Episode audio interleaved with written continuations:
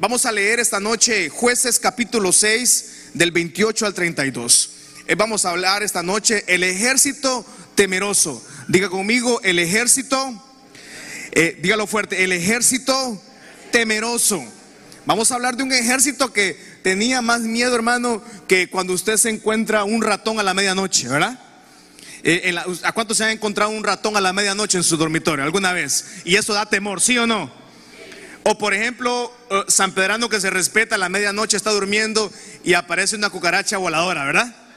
¿Cuántos San Pedranos dicen amén? ¿A cuánto le ha pasado eso en la noche, hermanos? Dígame la verdad, hermano, a todos nos ha pasado, no se haga. A usted le ha salido una voladora y usted, hermano, ahí sí va, ahí se pone a reprender, a orar, ay Dios mío, cúbreme. Es una cucaracha. ¿verdad? el ejército temeroso. Jueces 6:28 dice, vamos, por la mañana, cuando los de la ciudad se levantaron, he aquí que el altar de Baal estaba, dice, vamos, dígalo fuerte, estaba derribado. Diga conmigo esta noche, todo altar de Baal es derribado en mi vida, en mi familia y en mis generaciones. Dice amén. Y, y cortada la imagen de acera que estaba junto a él y el segundo toro, dice, había sido ofrecido en holocausto sobre el altar edificado. Versículo 29. Y se dijeron unos a otros, ¿quién ha hecho esto?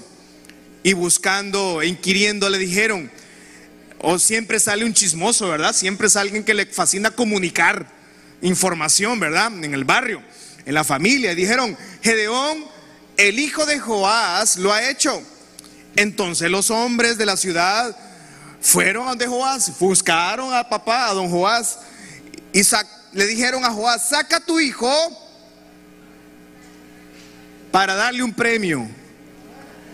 ¿Qué, dice? ¿Para que qué? A ver, ¿cuántos de los que están aquí alguna vez, algún día en su vida, usted hizo una picardía y fueron a la casa a buscarlo usted en el barrio?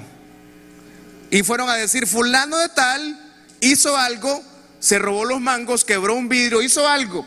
Y fueron a preguntar por usted a la casa. No me levante la mano para no, no quedar mal usted, ¿verdad?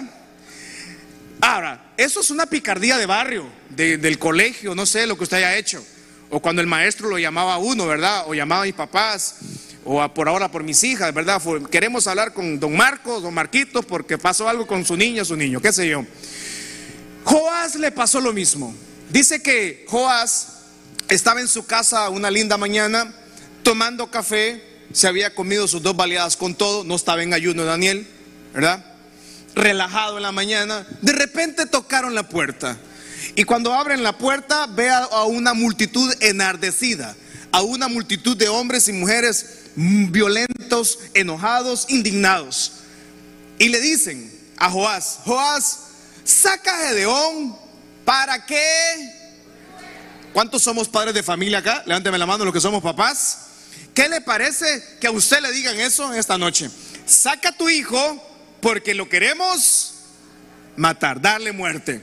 Ah, yo sé que suena grosero, suena muy fuerte, pero nosotros leemos la Biblia todos, ¿verdad? Los que somos cristianos de muchos años, y la leemos y vemos un versículo, ah, sí, saca tu hijo para que muera, pero cuando ese versículo lo ponemos en primera persona, es, terrible, es doloroso. A Joás le dicen, saca tu hijo, por favor, que lo queremos matar. ¿Por qué? Porque este señor, tu hijo, ha derribado el altar de Baal y ha cortado la imagen de acera que estaba junto a él. Versículo 31 dice, pero Joás respondió a todos los que estaban con él, ¿contenderéis ustedes por Baal? ¿Van a defender la causa de Baal? Cualquiera que contienda por él, que muere esta mañana. Y Joás, un hombre que llenó el Espíritu de Dios en ese momento, dice, si es un Dios que contienda por sí mismo con el que derribó su altar. Versículo 32, glorioso, dice, aquel día Gedeón fue llamado Jerobaal, esto es, contienda contra Baal por cuanto derribó su altar. Gedeón entonces, eh, hablamos que Gedeón era un joven, una persona, un hombre temeroso. Tenía la unción del Señor, posiblemente los israelitas habían caído en la desgracia mm, eh, espiritual, ¿no? El israelita había olvidado al Señor, los israelitas eh, se habían olvidado de los principios básicos que Dios les había entregado. Israel siempre tuvo un serio problema con los dioses ajenos. De hecho, una de las cosas que Dios siempre trabajó con Israel es que se cuidaran de los dioses ajenos que se cuidaran de los dioses ajenos. Cuídate de no pecar. Cuídate cuando yo te entro, Dios les decía a Israel, cuando entres a Canaán, no te olvides de tu Dios. Cuando deseas bendecido, no te olvides de la bendición. Cuando llegues a Canaán, no sigas los dioses ajenos de los cananeos. Israel hizo exactamente lo que no debió hacer. Siguió dioses ajenos. Este Dios que estamos hablando no podemos hablar que es un simple Dios. Ese es, un Dios que se llama Baal. El Dios de los Baal era un Dios que tenía aproximadamente, cuando Israel llega a conocer de este Dios, estamos hablando ahí por el 1400 años antes de Cristo. Muchos años atrás, Israel logró el primer contacto con un Dios que no era el Dios de Israel. Y Israel se, se, maravilló de ese Dios. Israel vio un Baal, el Dios de eh, Baal era un Dios religioso. Los templos de Baal eran dioses a la extremadamente pervertidos. O sea, los templos al Dios Baal eran dioses donde los hombres y mujeres vivían de una manera perversa y por la infancia, por los niños y niñas que tenemos aquí, yo no puedo entrar más en detalles, pero hágase la idea que eran extremadamente perversos.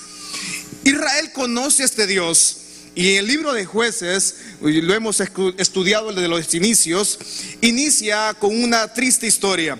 Israel, que creció en Israel una generación que no conoció a Jehová. Nació en Israel una generación que no sabía nada de Dios. Y producto de una nueva generación, si le podríamos decir centennials o millennials, que no quieren de Dios, no quieren conocer de Dios. Producto de eso, las nuevas generaciones se olvidan de Dios, no necesitan de Dios, supuestamente ellos no acuden a Dios, eh, eh, se burlan de los principios básicos de la iglesia, se burlan los principios básicos de la familia, ¿no? Y lo que, lo que para nosotros es santo, para las nuevas generaciones tal vez es vulgar, es de chiste, es de mofa. Lastimosamente Israel cayó en ese bache espiritual. Israel cae en un problema serio. Producto de eso vemos a un Gedeón, un jovencito que cae también en la humillación, cae también en la vergüenza, en el robo. Tenía un enemigo que se llamaba Madián. Madián llegaba, robaba, quitaba todo de su casa, cosechaban, sembraban maíz, sembraban frijoles. Y cuando las frutas estaba lista, cuando el siembro estaba listo para ser cosechado, Madián llegaba y robaba exactamente la cosecha. Había un jovencito que se llamaba Gedeón. Su nombre, eh, paradójicamente, el nombre Gedeón significa guerrero poderoso. El nombre de Gedeón significa guerrero poderoso. O sea, Gedeón su nombre significaba guerrero poderoso. Él era un hombre que tenía todo para ser un poderoso, pero vivía en una ciudad que se había perdido la pasión por el Señor. Las generaciones no querían ayunar, no querían orar, no querían congregarse. Preferían al Dios Baal, preferían adorar al Dios Baal. Resultado de eso, en las casas, en los barrios, los hogares, en vez de adorar al Señor, adoraban al Dios Baal. En vez de reunirse en el hogar a leer la palabra o a escuchar algún mensaje, la familia israelita se reunía para adorar a Baal. Joás, el papá de Gedeón, en su casa tenía un Dios que se llamaba Baal. Y lo primero que encontramos entonces, para que este guerrero que se llamaba, su nombre significa guerrero poderoso, para que él llegara a ser poderoso, lo primero que Dios le manda a Gedeón es que rompiera toda maldición en su casa. Todos a veces queremos ser fuertes afuera. Todos quisiéramos ser poderosos afuera. Pero Dios le manda a Gedeón el primer paso para llegar a ser un libertador de su, de su familia, de sus generaciones. Ir y romper toda maldición en la casa. Yo le invito a algo a usted en esta noche, amada Casa Michalón. Identifique cuáles son esas cadenas generacionales. Identifique cuáles son esas tradiciones en el hogar que parecen inofensivas, pero que son tradiciones del enemigo. Son pecados que el enemigo ha traído y se ha normalizado el pecado. Las generaciones tienen un serio problema con normalizar el pecado. Eh, vemos ahora grandes, grandes organizaciones mundiales que están normalizando, el, por ejemplo, el aborto, eh, grandes organizaciones que están normalizando el abuso de género, que eh, estamos viendo grandes organizaciones que se va a normalizar la pedofilia, por ejemplo, ¿no? que es el abuso de menores de edad porque un adulto sencillamente quiere tener relaciones íntimas con un menor de edad. Entonces se está normalizando. Pero en el nombre del Señor, nosotros, la iglesia del Señor, seguiremos sentados, seguiremos sembrados, seguiremos parados en la roca firme que es Cristo Jesús. Nada ni nadie nos moverá de lo que Dios nos ha mostrado, de lo que la santa palabra del Señor enseña. Alguien dice amén esta noche, vamos. Producto de eso, Gedeón era un muchacho temeroso, pero su nombre significaba guerrero poderoso. Pero él vivía en una sociedad convulsionada, él vivía en una sociedad pecaminosa, donde era normal vivir en el pecado, donde era normal adorar a Baal, donde era normal abandonar los principios de la fe, donde era normal vivir bajo maldiciones. Era muy normal que los hijos se pusieran en contra de sus padres, donde el hombre abandonara su casa, donde la mujer abandonara su casa, donde los hijos abandonaran a los padres. Era muy normal. Gedeón entonces, estas circunstancias familiares, situaciones de pobreza, estaban empobrecidos en Israel en, en esas temporadas, tenían falta de recursos, vivían en humillación de este hombre entonces, Gedeón era un guerrero poderoso, su nombre. Sin embargo, lastimosamente, las circunstancias familiares lo llevaron a vivir como un guerrero derrotado, temeroso. Libro de Colosenses, capítulo 3, versículo 1 al 10. ¿Qué tiene que ver esta historia con nosotros? Nuestra temporada, nuestras familias. Colosenses capítulo 3, versículos desde el 1 al 10 en adelante. Quiero que lo podamos leer en esta noche. Si pues habéis resucitado con Cristo, buscad las cosas de arriba. Diga conmigo entonces, yo he resucitado con Cristo. Buscad las cosas de arriba, donde está Cristo sentado a la diestra de Dios. Poned la mira en las cosas de arriba y no en las de la tierra. Versículo 3 dice, porque ya vemos, habéis muerto y nuestra vida está escondida en Cristo, con Cristo en Dios. Levanta su manito al cielo, vamos, dígalo fuerte conmigo. Mi vida, dígalo fuerte, mi vida está escondida con Cristo en Dios. Versículo 4 dice, cuando Cristo vuestra vida se manifieste, entonces vosotros también seremos manifestados con Él en gloria. Versículo 5, Nuevamente el apóstol Pablo le dice a los colosenses, hagan morir. No dice, traten de ver cómo limpian eso. A ver si quieren. A veces es posible. No, si quieren. Y si no quieren, también. No, no, no, no, no. El apóstol Pablo en dos ocasiones en Colosenses le dice a la iglesia de Colosa, hagan morir. Morir es morir. Delete chicharrón, pues. Hagan morir, o sea, para eso es el ayuno, para eso ayunamos, para eso oramos, para eso nos congregamos. La iglesia no es un club social, la iglesia no es un lugar para sentirnos bien, la iglesia no es un lugar para salir motivados, ¿verdad? Ay, que aleluya, gloria a Dios, uh, vamos a conquistar el mundo. No, no, no, no, no, no, no. La vida en Cristo es, dice el apóstol Pablo, hagamos todos morir lo terrenal en nosotros. ¿Qué vamos a hacer morir en nosotros? Fornicación, impureza, pasiones.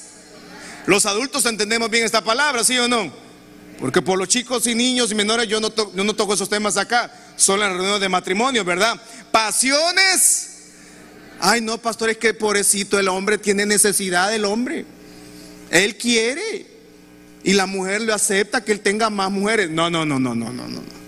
Dice, pasiones desordenadas, malos deseos. ¿Qué son malos deseos, hermano? Es que usted a veces quiere, usted a veces siente cosas malas por alguien mal, ¿verdad? Usted no, obviamente, porque usted ya no piensa nada malo de nadie. Pero a veces tenemos deseos que son malos. Avaricia. Y dice que esto es una idolatría. Versículo 6 dice, cosas por las cuales la ira de Dios viene sobre los hijos de desobediencia, en las cuales ustedes, vosotros también anduvimos en otro tiempo, cuando vivíamos en ella. Versículo 8 dice, pero ahora, vamos, uno, dos, tres, ahora dejad también nosotros todas estas cosas. Después de este ayuno, hermano, usted ya no va a andar con ira, enojo, malicia, blasfemias, palabras deshonestas de nuestra boca. Versículo 9. Usted ya no, mire hermano, ya no vamos a mentir los unos a los otros. Qué belleza, ¿verdad? Gloria a Dios, que dicen amén. Dígale que está a su lado, hermano, no me ande mintiendo, dígale. Ya lo encontré, que usted anda mintiendo, dígale la verdad. Dice, habiéndonos despojado del viejo hombre con sus hechos. Levante su mano al cielo y conmigo, nos despojamos del viejo hombre.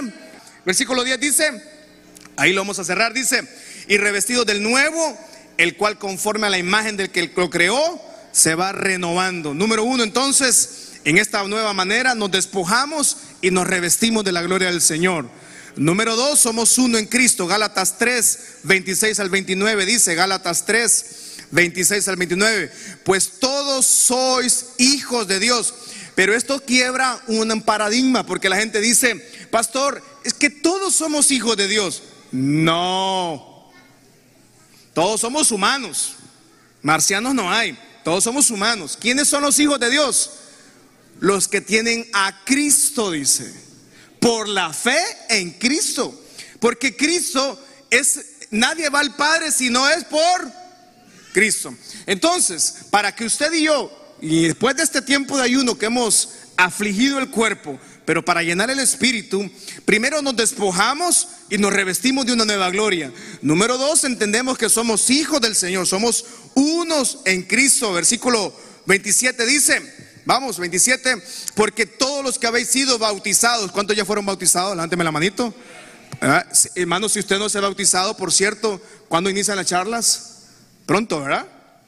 No, sé, no, tengo, la fecha a mano, pero pronto inician las fechas de bautismo.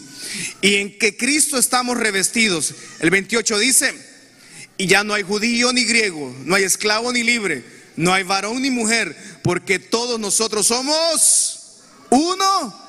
Dígalo fuerte conmigo entonces esta noche, todos somos uno en Cristo Jesús. Alguien dice amén esta noche.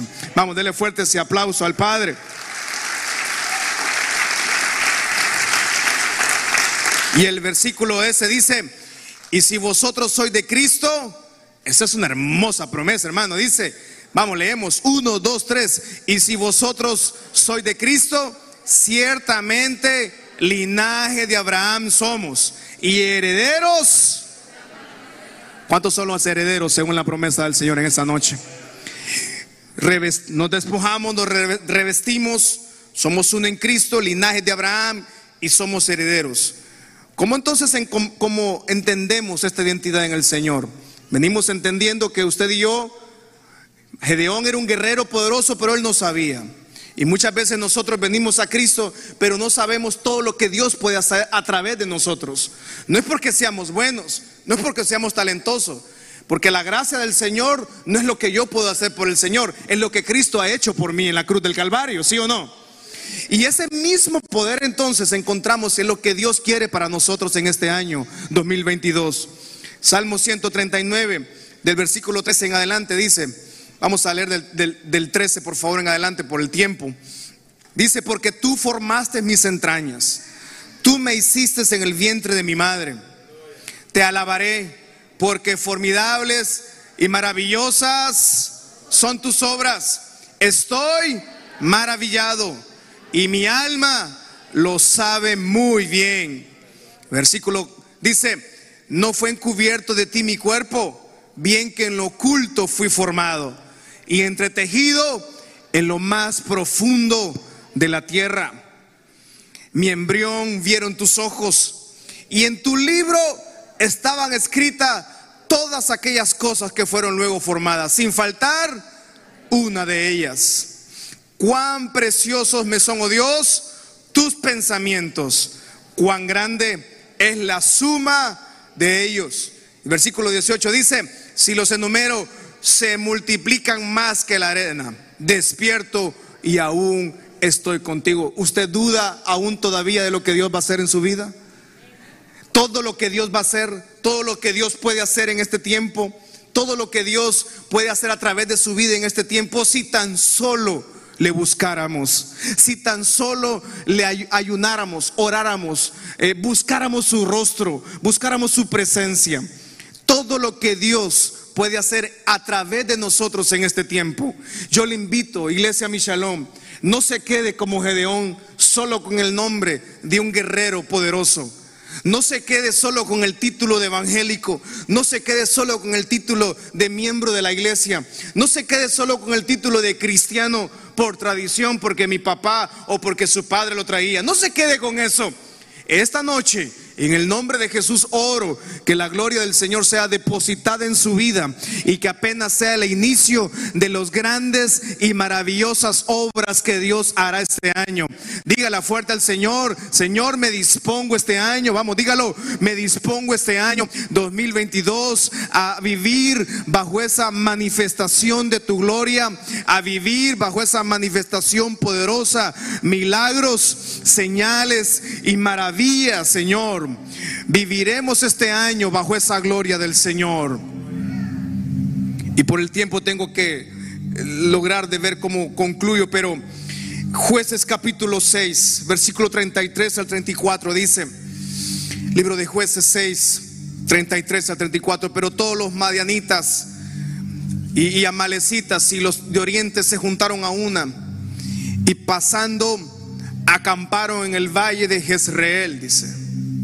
Entonces, el Espíritu de Jehová, vamos, leamos ahí por favor, uno, dos, tres. Entonces, el Espíritu de Jehová vino sobre Gedeón.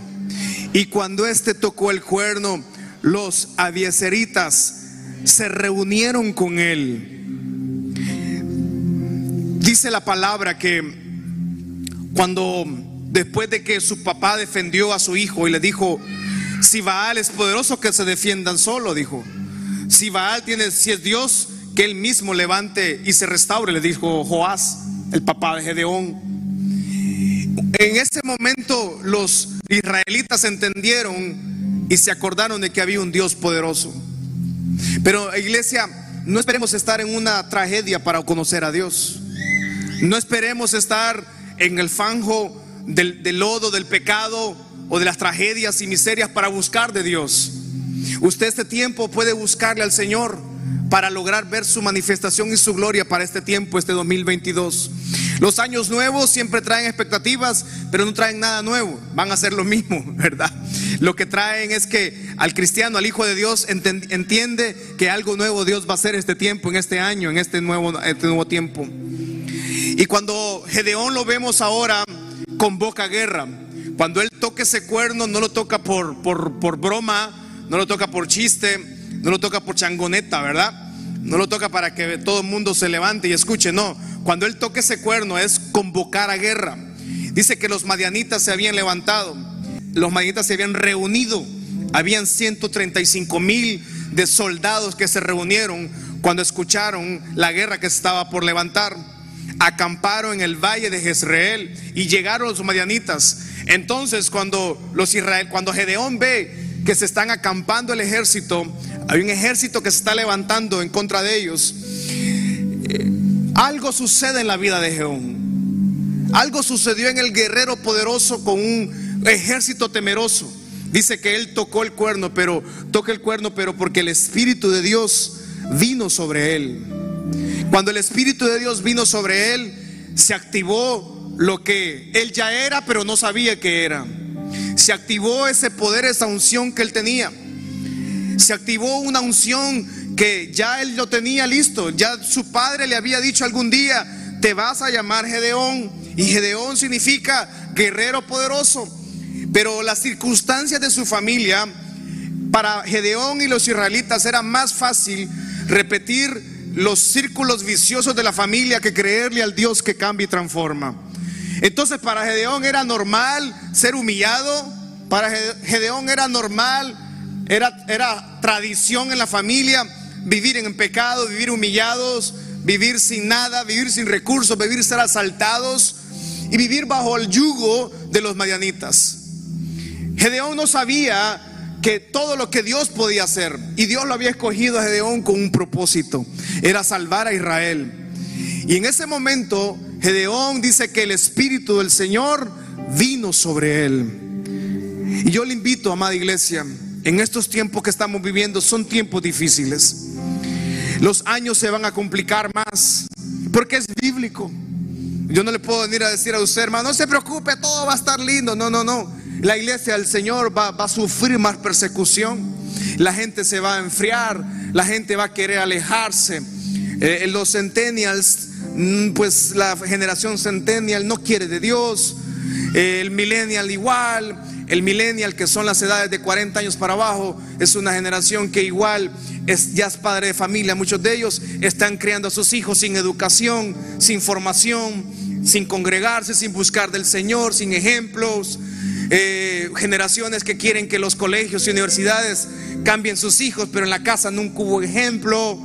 Eh, estamos viviendo tiempos complicados. Vamos a vivir tiempos difíciles.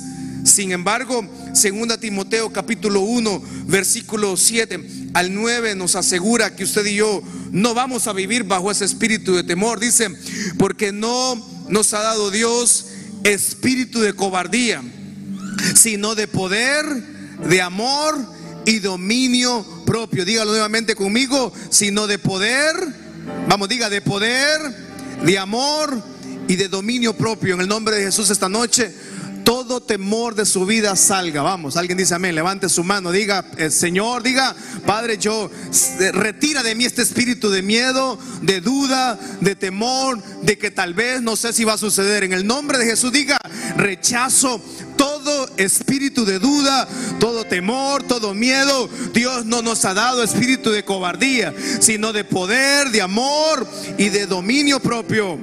Versículo 8 dice, por tanto, no te avergüences de dar testimonio de nuestro Señor, ni de mí, preso suyo, sino participa de las aflicciones por el Evangelio según el poder de Dios.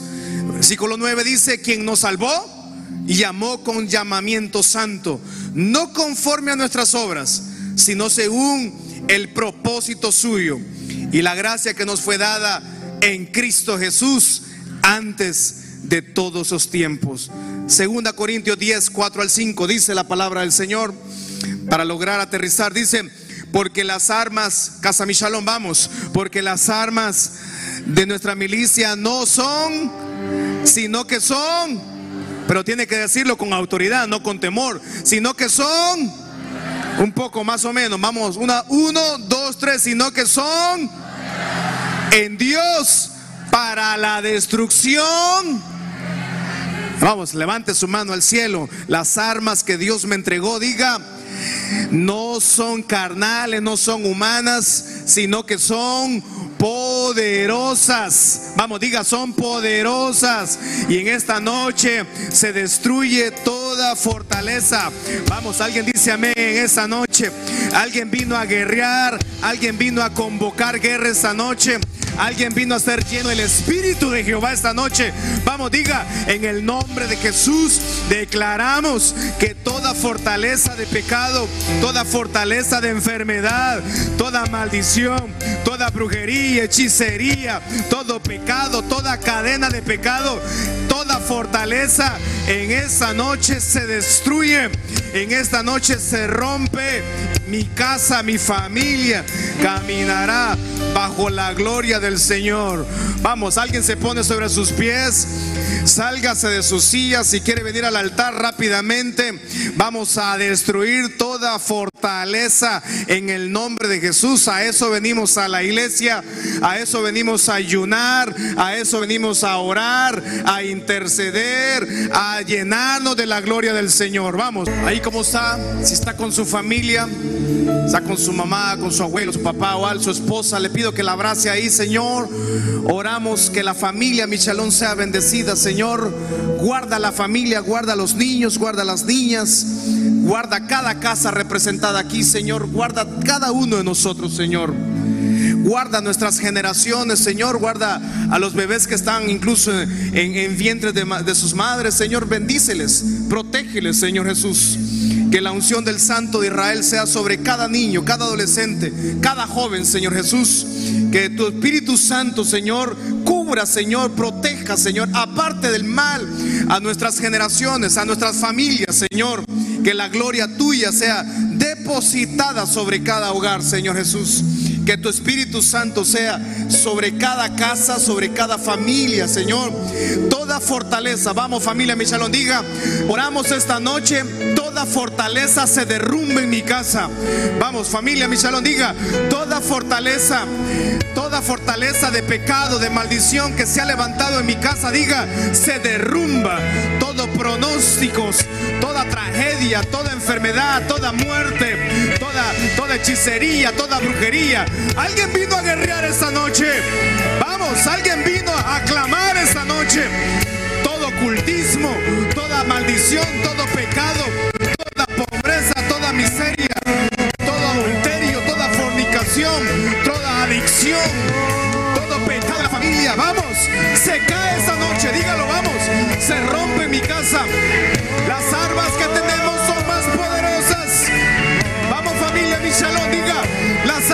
mi casa son más poderosas las del mundo.